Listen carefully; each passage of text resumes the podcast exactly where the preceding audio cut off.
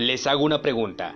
¿Les ha pasado algún suceso paranormal en lo que llevan de sus vidas? Pues el día de hoy les traigo tres historias impactantes y una de ellas le pasó a una persona muy cercana a un familiar mío. Esto es El Rincón de Rich y vamos a iniciar.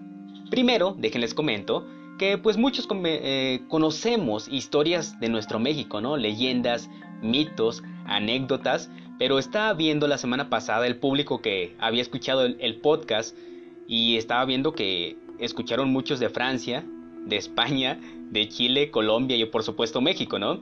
Eh, sinceramente sí me sorprendió y es por eso que el día de hoy les traigo dos historias que no son propias de México, pero que vamos a identificar conforme vayamos escuchándolas, ¿ok?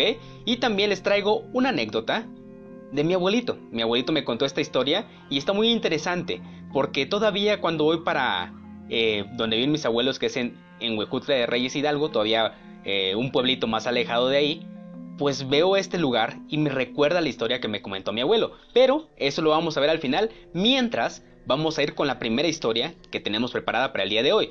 Ya muchos conocemos eh, estas historias donde vas en tu camión, vas en tu carro, vas en tu tráiler, a lo mejor en el taxi, en el Uber, ahorita que ya estamos más eh, en la era de la tecnología, que ya con una aplicación puedes llamar a, a un carro que pase por ti.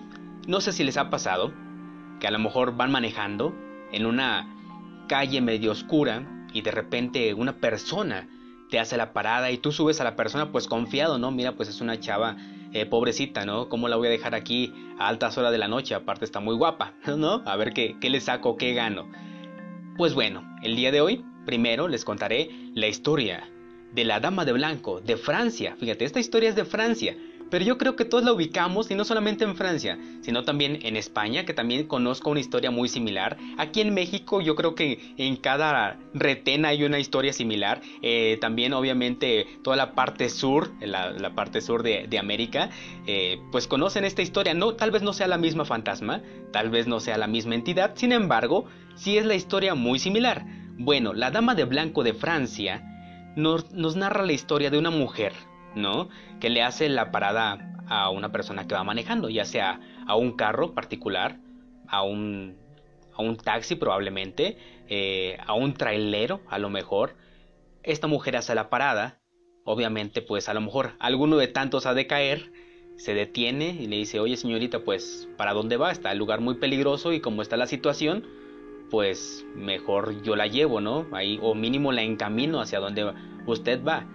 Y la mujer te agradece, se sube al carro o al camión, no sé la situación, y te dice que va a un lugar, ¿no? A determinado lugar, a su casa o a la casa de algún familiar.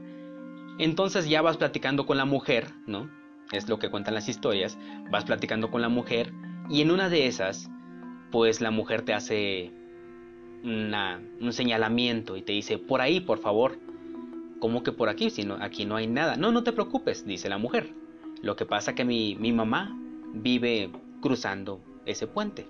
Así que no te preocupes, tú déjame por aquí y todo está bien, ¿sí? A los que les va bien, eso pasa. A los que les va mal, en cuanto llegan a ese determinado punto o ese determinado lugar, la mujer empieza a gritar y obviamente eh, ocasiona que el hombre o la mujer que la haya recogido choque, ¿no? Sin embargo, a los que le va bien, ¿sí? Por, por así decirlo, y que, y que les, les dice la parada y que la bajan, no faltará el curioso, ¿no? Que dice, oye, pues, si habrá llegado esta chava, pues estaba muy peligroso, voy a ver, pues, si llegó, si, o, ¿qué pasó, no? Entonces, el hombre, ¿no? Regresa por el camino, estaciona su carro donde la bajó, camina más adelante a donde le dijo que supuestamente había una casa que donde ella vivía el joven camina por el puente donde la mujer le dijo que tenía que cruzar y llega a una casa, ¿no? Y se encuentra con unos, unos señores ya grandes de edad y el señor le pregunta, hola, pues buenas tardes, primero que nada. eh, me estaba preguntando si el día de ayer sí alcanzó a llegar la chica que yo traje para acá. Una chica pues joven, a lo que las personas mayores le responden. ¿Cómo es la mujer que, a la que usted se refiere? Pues es una mujer pues de estatura mediana, eh, su color de piel clara, blanquita, cabello castaño, un poquito largo, eh, traía un vestido blanco y el hombre empieza a dar toda la descripción de lo que se acuerda, ¿no? Cuando los, los señores, ¿no? Los, familiares de esta chica empiezan a, escuchar pues la historia de, de, este hombre o la descripción perfecta, sin equivocaciones del hombre que da de la mujer, resulta que los hombres o los viejitos, ¿no? Se voltean a ver uno al otro y dicen, oh joven, eh, la descripción que usted está dando es se parece mucho a la de mi hija. Sin embargo, debo decirle que mi hija falleció hace unos años, ¿sí? Y así como usted ha venido a preguntarnos que si llegó bien mi hija porque usted la trajo, muchos otros han venido a preguntarnos lo mismo. Pero yo siempre responderé la verdad. Esa mujer que usted trajo probablemente era el espíritu de mi hija. Sin embargo, le vuelvo a comentar que mi hija falleció hace unos cuantos años. Esta es la historia de la Dama de Blanco de Francia, pero no me dejarán mentir, tanto en España como en México como Latinoamérica, ¿no? Hay historias similares. Yo me acuerdo de una historia muy similar que me la contó un tío, que es trailero, que ahorita está en Chihuahua, se llama Juan. Y mi tío me decía que hay una calle muy peligrosa rumbo a Tampico, Tamaulipas, ¿sí? Que está por Ciudad Valles. Y en esa parte, rumbo a Ciudad Valles, eh, pues es una carretera muy vieja que creo que hasta la fecha sigue igual de maltratada. Y él me comentaba que sus amigos traileros, pues le decían a él, ¿no? Oye, ¿sabes qué? Si vas para allá, para Tamaulipas, creo que iba para Ciudad Victoria y tenían que pasar por ahí. Si vas para Tamaulipas, oye, nada más en esta parte ten cuidado porque se aparece una dama de blanco, una chavita de blanco. Muy bonita, muy fifiris nice y toda la onda, pero no la levantes porque es un espíritu. A, a tal canijo ya le pasó y pues no le fue nada bien. Mira, hasta le dio azúcar. Le dio azúcar al señor. Le dio azúcar nada más por el, por el susto. No murió el señor. No murió. Porque la mujer sí lo espantó y como que quería provocar un accidente. Pero le dio azúcar al señor. O sea, el señor estaba muy gordito y pues del susto pues adelgazó todo y le dio azúcar. Entonces le decían a mi tío, oye, si se te aparece, no la subas. Y me decía mi tío, hace un tiempo, que se le apareció la mujer, que efectivamente en el tramo que le dijeron donde se aparecía la mujer, ahí mismo se le apareció. Y que le hizo la parada. Y que obviamente pues mi tío nada tonto, ¿no? Y, dijo, la verdad sí se veía muy bonita, o sea, se veía muy joven, se veía de buen cuerpo, pero yo no me fío. Y era exactamente como la narraban. Una mujer de estatura mediana, eh, morenita, cabello larguito, con su vestido blanco hasta, hasta topar el suelo. Y lo que hizo fue, pues obviamente no hacer caso, como que no vio nada y darle para adelante. Darle para adelante. Él pensaba que con eso, pues ya se había librado, ¿no? De, de esa entidad, de ese espíritu. Pero dijo que no. Más adelante se llenó todo de neblina, todo de neblina. Y pues obviamente ustedes saben, o los que manejan o que han viajado de noche, saben que manejar de noche y todavía con neblina es muy peligroso. Y si conocen esta carretera que es de Ciudad Valles a rumbo a Tamaulipas, eh, sabrán que está muy peligrosa de por sí. Entonces mi tío iba manejando muy despacio. Obviamente como había tanta neblina pues no podía ver casi nada, solamente se veían las luces, ya cuando el carro que venía en sentido contrario pues venía muy cerca. Dice mi tío que pasó más adelante, un, un, tramo, otro tramo, y la neblina seguía igual. A lo que mi tío tuvo que buscar un espacio en el cual estacionarse para esperar a que la neblina bajara porque no quería provocar un accidente. En cuanto él se estaciona, pues a mi tío le dio sueño, ¿sí? Apenas estaba durmiendo cuando escuchó que alguien le tocó el vidrio.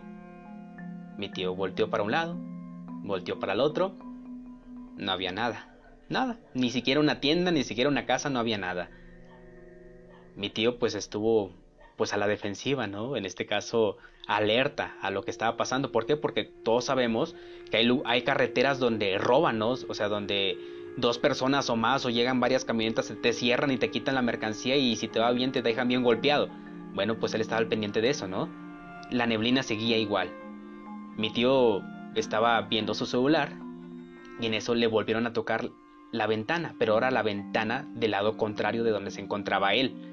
Voltea hacia la ventana y no vio nada. Todavía no vio nada. Pero sorpresa, cuando voltea hacia el otro lado, había una mujer que estaba a un costado en su ventana. Era la misma mujer que se había topado hace unos kilómetros atrás en cuanto empezó la neblina. La misma. Lo que hizo mi tío rápidamente fue encender el motor del camión y vámonos, aunque no vea nada, ahí va despacio pero seguro y no quedarme aquí. Es lo, primero que empezó mi tío. Cuando llegó a su destino y se topó con dos que tres compañeros, ¿no? Eh, que estaban ahí en Ciudad Victoria, les comentó todo. Y pues obviamente, pues le, dijeron, ¿no? ¿Sabes qué? Pues nosotros te dijimos, a mí no me ha pasado nada, pero le pasó, le pasó a este canijo y mira cómo está ya todo de flaco, con azúcar y toda la onda. Mi tío eh, no es que no creyera. De hecho, mi tío pues ha visto muchas cosas medias raras, ¿no? Pero lo curioso es que, a pesar de que no levantó a esa mujer de blanco, más adelante esa mujer de blanco se le presentó. Y lo bueno que no chocó, porque si no, otra cosa hubiera sido. Pero bueno, así como está la, leyenda de la Dama de Blanco de Francia, pues aquí en México y en toda Latinoamérica yo creo, eh, conocemos esta historia muy similar, ¿no? Muy similar a una mujer de blanco que te hace la parada eh, para que tú te detengas y la lleves a un lugar y de repente te diga, ahí morí y, te eh, y tú te quedes como que qué onda y luego choques o si te va bien, pues nada más quedas con el trauma, ¿no? Son cosas que yo creo que como que pasan en todo el mundo, pero en Francia es una de las leyendas más conocidas. Y ahora nos vamos a pasar a otra leyenda muy conocida, que incluso creo que tiene película, ¿eh? Que es la de Verónica. Verónica, y esta leyenda viene de España. Yo creo que la mayoría la conocemos. Y es que, ¿cuántas veces, no sé a ti, pero a mí, en lo personal, han sido tres veces el que me han invitado a jugar con la Ouija, ¿sí? Este tablero donde vienen todas las letras del abecedario y además viene los números, ¿no? del 0 al 9. Y aparte del lado izquierdo está la palabra sí, o del lado derecho está la palabra no. Así yo recuerdo el tablero, ¿ok? Que ya hay unas que nada más es un circulito que nada más dice sí o no. Porque como que a los espíritus les da hueva, ¿no? les da flojera. Nada más sí o no. No, hay tableros pues muy completos, ¿no? Eh, a mí me han invitado a jugar tres veces. Les, seré sincero. No he jugado no he jugado. Una vez me tocó ver cómo jugaban, o sea, yo estaba en la sala y ellos estaban en la cocina, estaban jugando y la verdad sí sentía como escalofrío, sentía sensaciones raras y no sé, bueno, no sé si ya escucharon el, los anteriores podcasts, los anteriores episodios. Y pues yo presiento muchas cosas, ¿no? Incluso veo y escucho muchas cosas. Entonces cuando ellos estaban jugando, pues yo empezaba a ver cosas que la verdad pues sí como que me apaniqueaban, ¿eh? Y, y no, no, no, no he jugado y ni quiero, porque así bien a unos no les pasa nada, yo estoy seguro que si yo, jugaré, si yo jugaba o si yo juego, me pasaría. ¿Por qué? Porque pues atraigo todo ese tipo de cosas, ¿no? Y no he jugado. Pero bueno, la historia de Verónica, perdón, de España, pues va por esta línea, ¿no? Es una chica que la invitan a... o, participa dentro de una sesión de la Ouija pues la chava no cree en estas cosas, eh, no cree en los efectos paranormales que puede traer posteriormente en las consecuencias, ¿no? Y jugó a la Ouija, ¿sí? De cierta manera retó a los espíritus. Yo creo que los retó de una manera muy fea, porque los espíritus, la tabla, la castigó de una manera muy, muy, muy fea, ¿ok? Posteriormente de que Verónica haya jugado a la Ouija, participó en la sesión, la mujer muere por causas paranormales, ¿no? No se sabe a ciencia cierta por qué murió esta mujer. Ok, la historia comienza, o se sabe, que muchos o muchas de las personas que conocen la historia de esta chica, que falleció de una manera muy rara, pues empiezan a jugar a la Ouija estos, chavos, ¿no? Oye, pues ¿qué habrá pasado con esta mujer? Hay que preguntarle a la Ouija. Error, ¿no? Se cree que el espíritu de esta mujer está entre el mundo de los vivos y el mundo de los muertos, ¿sí? Incluso pues muchas personas, ya sea por curiosidad, ya sea porque quieran hacerle una pregunta, ya sea porque quieren charlar con ella, juegan a la Ouija para comunicarse o lograrse contactar con Verónica. Sin embargo, lo que no saben es que el tratar de comunicarse con ella o con su espíritu es algo muy negativo, es algo que puede traerte consecuencias muy muy grandes, ¿ok? Primero, para comunicarte con ella, tienes que tener una Biblia, es lo que se dice, ¿eh? Que tienes que tener una Biblia. También unas tijeras, que el hecho de llevar unas tijeras a una sesión espiritista, donde te vas a comunicar con un espíritu que a lo mejor no sabe su reacción, como que no me convence. Yo sinceramente que me dicen, oye, pues tú llevas la Biblia, tú llevas el espejo, a mi Rich, y tú llevas las tijeras. Yo sinceramente en ese momento digo, ¿sabes qué? Cámara. Pero tienes que llevar una Biblia, tienes que llevar unas tijeras y tienes que postrarte enfrente de un espejo. ¿Ok? Bueno, a los que les va bien, ¿sí? Verónica se presenta adentro del espejo, ¿sí? Y te dice la fecha exacta en la que vas a morir. Si te va bien, es lo que pasa. Si te va mal, con las mismas tijeras que tú llevaste, son las mismas tijeras con las que te va a degollar. ¿Ok? Entonces, si te va bien, sabes cuándo vas a morir. Si te va mal, mueres en ese momento. Así que yo que ustedes no me arriesgaría. El, ritual para ella, para, para, invocarla, es muy sencillo. Como les comento, es la Biblia, las tijeras frente a un espejo. Y pues obviamente yo creo que la mayoría sabemos, o los que han visto la película, que tienen que decir el nombre de Verónica, ¿no? Varias veces. Yo si fuera ustedes, no me arriesgo, la verdad. Eh, igual, para los que ya escucharon eh, los episodios anteriores, sabrán que yo tuve una historia rara, ¿no? Frente a un espejo. Y créanme que es una sensación que no me gustaría que la sintieran ustedes. Es un miedo muy grande que te llega de los pies a la cabeza, ¿no? Por eso les digo, no lo hagan. Y así como está la historia de Verónica, esto en España, igual.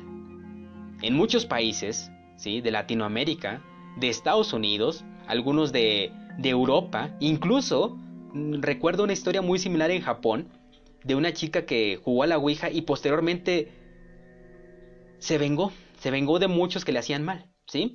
La chica de Japón, eh, pues es conocido el término ahora como bullying, ¿no? La molestaban demasiado y lo que hizo era pues hacer una sesión espiritista para tratar de ver cómo podía lastimar a las personas que le estaban haciendo daño.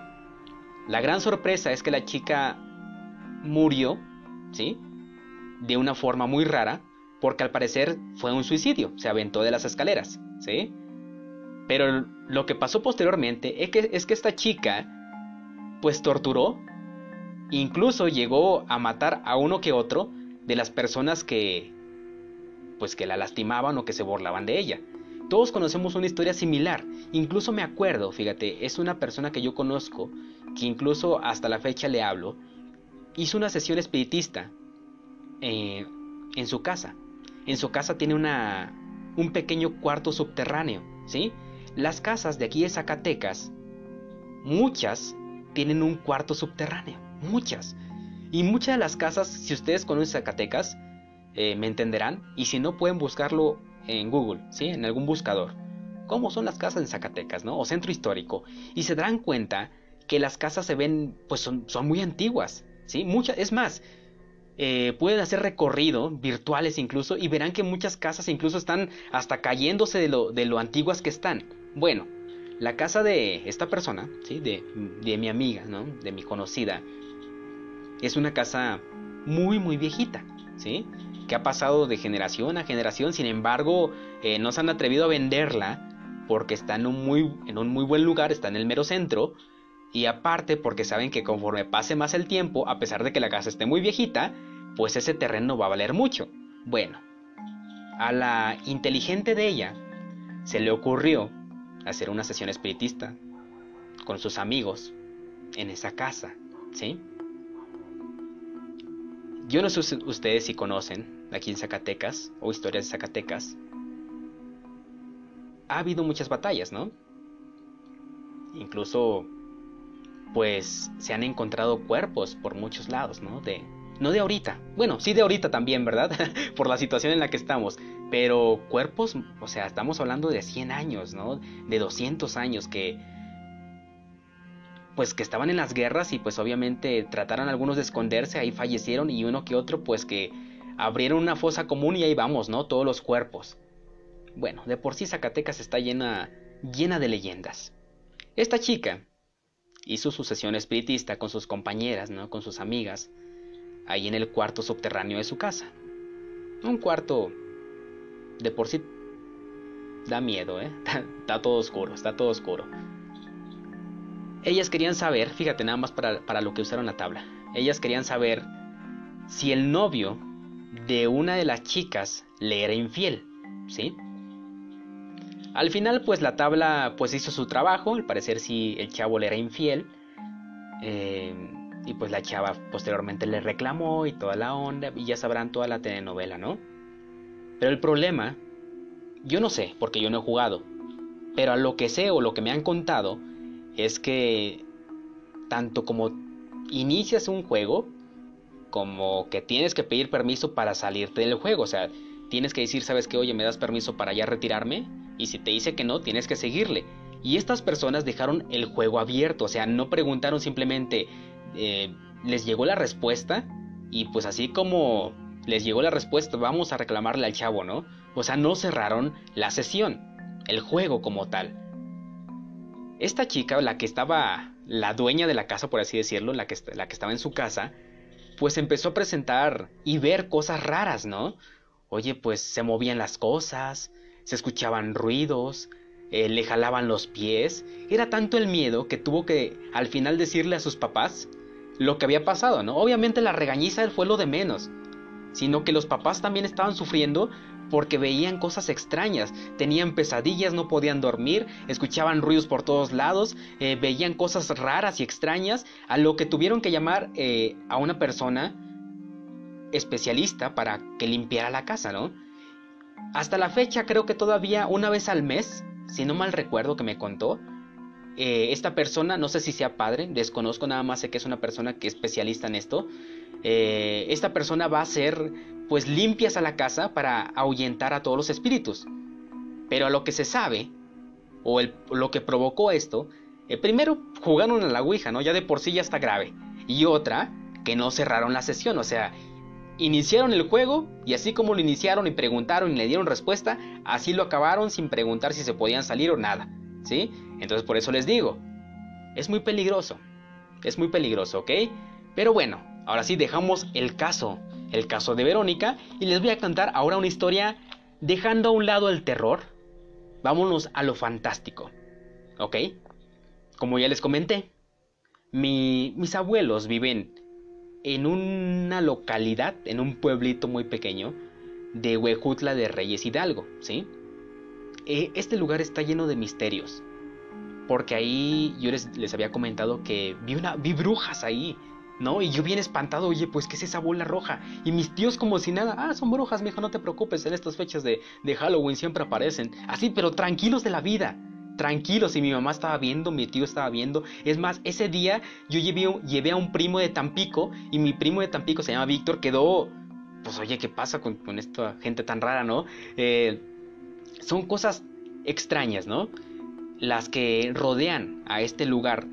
A Huecutla de Reyes no sé, no conozco tanto. Pero este lugar que se llama Tlalnepanco está lleno de mitos, leyendas, historias feas, extrañas, de miedo, macabras, de todo, ¿ok? Pero esta historia no es de miedo, es una historia fantástica, ¿sí? Una historia extraña, cierto, pero fantástica. Mi abuelo, cuando estaba joven, antes de que se emborrachara cada rato y fumara cada rato, una persona muy trabajadora. Y ya después les contaré por qué mi abuelo eh, pues empezó en la fumadera y en la tomadera y es que lo decepcionaron de una manera muy fea. No de pareja en el amor, no, de madre a hijo. Pero bueno, mi abuelo antes de que pues echara su vida a perder, por así decirlo, eh, cuando estaba sobrio siempre, siempre, eh, le gustaba mucho ir a pescar. ¿sí? Y siempre que se iba a pescar, a las... Te estoy hablando de ir a pescar no en la tarde. Ellos se iban a las 3, 4 de la mañana para agarrar los pescados mansos, ¿no? Por así decirlo. Y, y una vez, ¿sí? Pues mi abuelito joven, muy joven, te estoy hablando de que a lo mejor tenía unos 22, 25 años, muy joven mi abuelito. Pues se fue con un, con un chavo, otro chavo a pescar, ¿no? A las 3, 4 de la mañana. Llevaban sus terrayas, llevaban sus morralitos. En el morralito era muy fácil porque ellos se ponían en, un riachuelo, por así decirlo, en un, en un lugar donde estuviera una piedra y otra piedra, y nada más ponían el morralito, y si ahí venía un pescado, pues ahí lo agarraban en el morralito, ¿no? Y pues también utilizaban la terraya, y también tenían este. Pues usaban pues, la, pesca, lo normal, ¿no? con la caña y toda la onda y los gusanitos, pero eso era muy tardado para ellos. Ellos, ellos querían cantidad, ¿no? Bueno, fueron a pescar. Fueron a pescar, eran las 3 de la mañana, 4 de la mañana. 5 de la mañana, mi abuelito y su amigo ya tenían todo, ya tenían todos los pescaditos, habían agarrado uno, uno que otra especie media rara, ¿no? no, es que hay unos animalitos, no, no conozco el nombre, que se esconden abajo de, de las piedras, que parecen como tipo, como tipo camaroncitos, pero no son camarones. Desconozco el nombre, perdonen, pero ya habían acabado de pescar, ¿no? Mi abuelito era a las 5, 5 y media, ya se fue a, a casa de mi abuelita, y este señor se quedó mi abuelito le dijo, oye, pues ya, vámonos, pues ya pescamos. Y mi abuelito dice, no, eh, perdón, el señor dice, no, voy a ir al otro lado, eh, voy a buscar pues comida para llevar, o sea, voy a llevar unas naranjitas, voy a llevar unos platanitos, ¿por qué? Porque allá es muy vasto de eso, como es zona tropical, por así decirlo, eh, pues hay, mucha naranja, hay mucho cacahuate, hay muchos plátanos, incluso pues unos lugares siembran sandía, hay mucho frijol, hay mucho café, entonces el señor dijo, no, sabes que pues primero, antes de irme a la casa, pues paso a, cortar unas naranjas o qué sé yo, y ya después me voy a mi casa. Mi abuelito pues dice, pues bien, perfecto, no te preocupes, yo ya me voy a mi casa, mañana nos vemos, o de rato, quién sabe, ¿no? Pues ya, resulta que el señor, al parecer, agarró camino, ¿no? Para ir al otro lado del río, obviamente tienes que pasar por el río. En aquel entonces no había puentes. Hace cinco años que yo fui al rancho, este, había un puente colgante bien feo. Prefería irme por el, por el río, irme mojando, ¿no? Pero en aquel entonces pues no había puentes y tenían que cruzar el río. Entonces pues el señor al parecer cruzó el río y pues eh, vio, vio árboles, muchos árboles de naranjas muy, muy grandes, ¿no? Eh, pegadas a la orilla del río. Entonces el señor ni siquiera tuvo que cruzar al otro lado para agarrar esas naranjas. Pero oh problema, ¿sí? Que entre más iba alejando, más naranjas bonitas, naranjas más grandes, naranjas de calidad, ¿no? O sea, señoras naranjas, él se iba encontrando. Iba caminando por la orilla y más naranjas se encontraba. Al parecer, encontró una cueva donde había frutas muy bonitas, ¿sí? Esa cueva estaba enfrente de la fosa del muerto o la fosa del ahogado. Ustedes ya sabrán por qué se llama la fosa del ahogado. Obviamente porque es un lugar eh, donde han sacado muchas piedras, o sea, de ese río sacaron muchas piedras, dejaron el huecote y por lo tanto muchas personas se ahogaban ahí. Bueno, estaba esa cueva frente a la fosa del ahogado. Hasta la fecha todavía está la cueva. El Señor entró a la cueva y dice, o dijo, que entre más se, adentraba la cueva, más frutas más bonitas y desconocidas se encontraba. El Señor sin miedo ni nada se fue adentrando más a la cueva hasta salir al otro lado de la cueva. Cuando el Señor salió de la cueva, hacia el otro lado, no hacia el río, hacia el otro lado, dice que vio un paraíso hermoso, un lugar verde, verde, muy amplio, con sus chocitas muy bonitas, unas casitas muy chiquitas, y él le llamó, a él le llamó la atención, oye, ¿cómo es posible que adentro de una cueva haya pues esta comunidad tan grande, ¿no?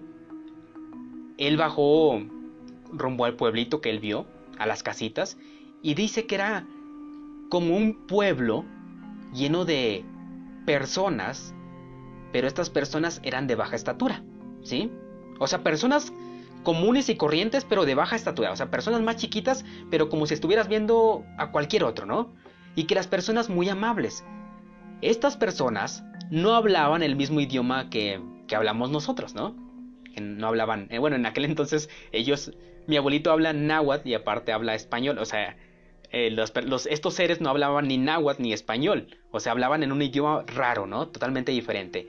El Señor trataba de comunicarse con ellos, pero ellos, pues no le entendían. Entonces, uno de los seres pequeñitos que se topó el Señor, vio que esta, esta persona traía un costalito con naranjas y con frutos, ¿no?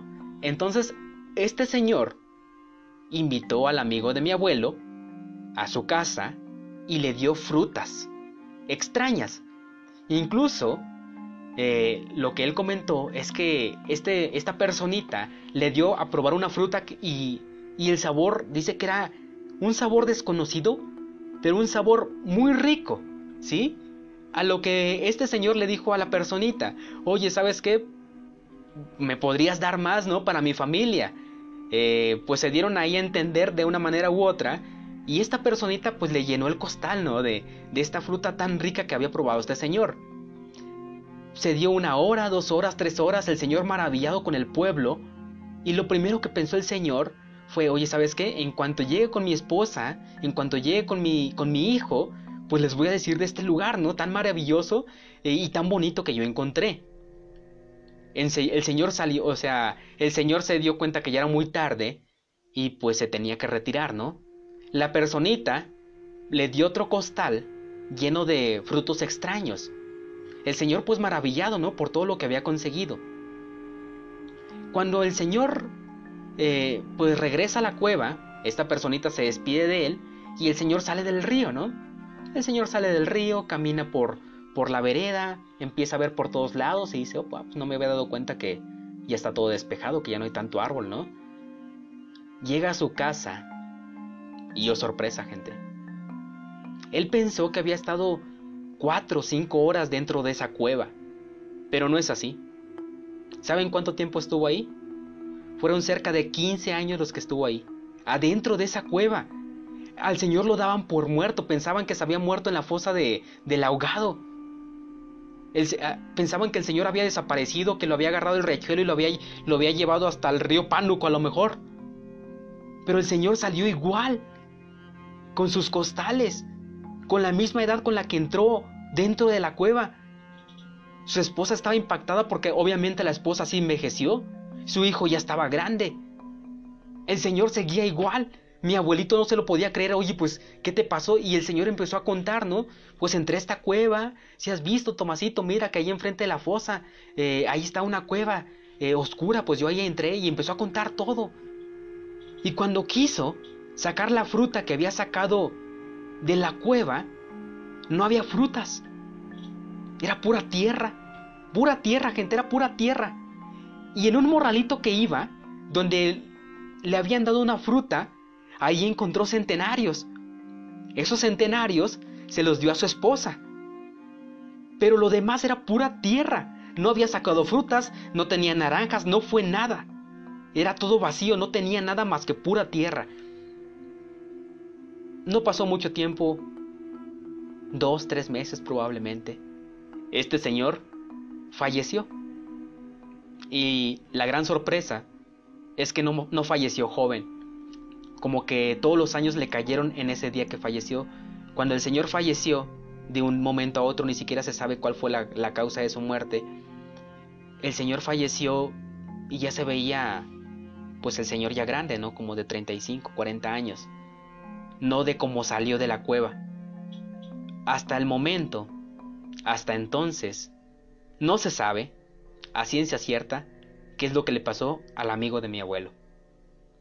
¿Qué habrá pasado, gente? Porque el hecho de que esta persona haya salido de la cueva con el mismo cuerpo y con el mismo rostro y que los años no, los años no hayan pasado por él, es algo realmente extraño. Y dudo mucho sinceramente, que lleguemos a la conclusión de qué es lo que le habrá pasado a este señor. Pero bueno, bola de, de chavos y chavas, bola de vagos, llegamos al último instante, la hora de despedirnos, pero no sin antes eh, quiero decirles o pedirles un favor. Si ustedes saben alguna historia fantástica, paranormal, extraña, pueden mandarme mensaje al WhatsApp al 492-269-6666 y créanme que los voy a estar leyendo y incluso si me dan más datos, lo cuento en el siguiente podcast, ¿ok? O en el siguiente episodio que trate pues de leyendas, ¿va? Ahí está mi número, ya lo tienen. Soy su amigo el Rich y nos vamos a ver hasta la próxima semana, eso espero. Y muchas gracias nuevamente a todos los amigos que, estuvieron escuchando ahí los episodios anteriores. De España, me sorprendió el de Francia, me, me sorprendió también de Colombia, de Chile, obviamente de México. Muchas, muchas gracias. Esto es El Rincón, el rinconcito de amor, el Rincón de Rich. Nos vemos hasta la próxima.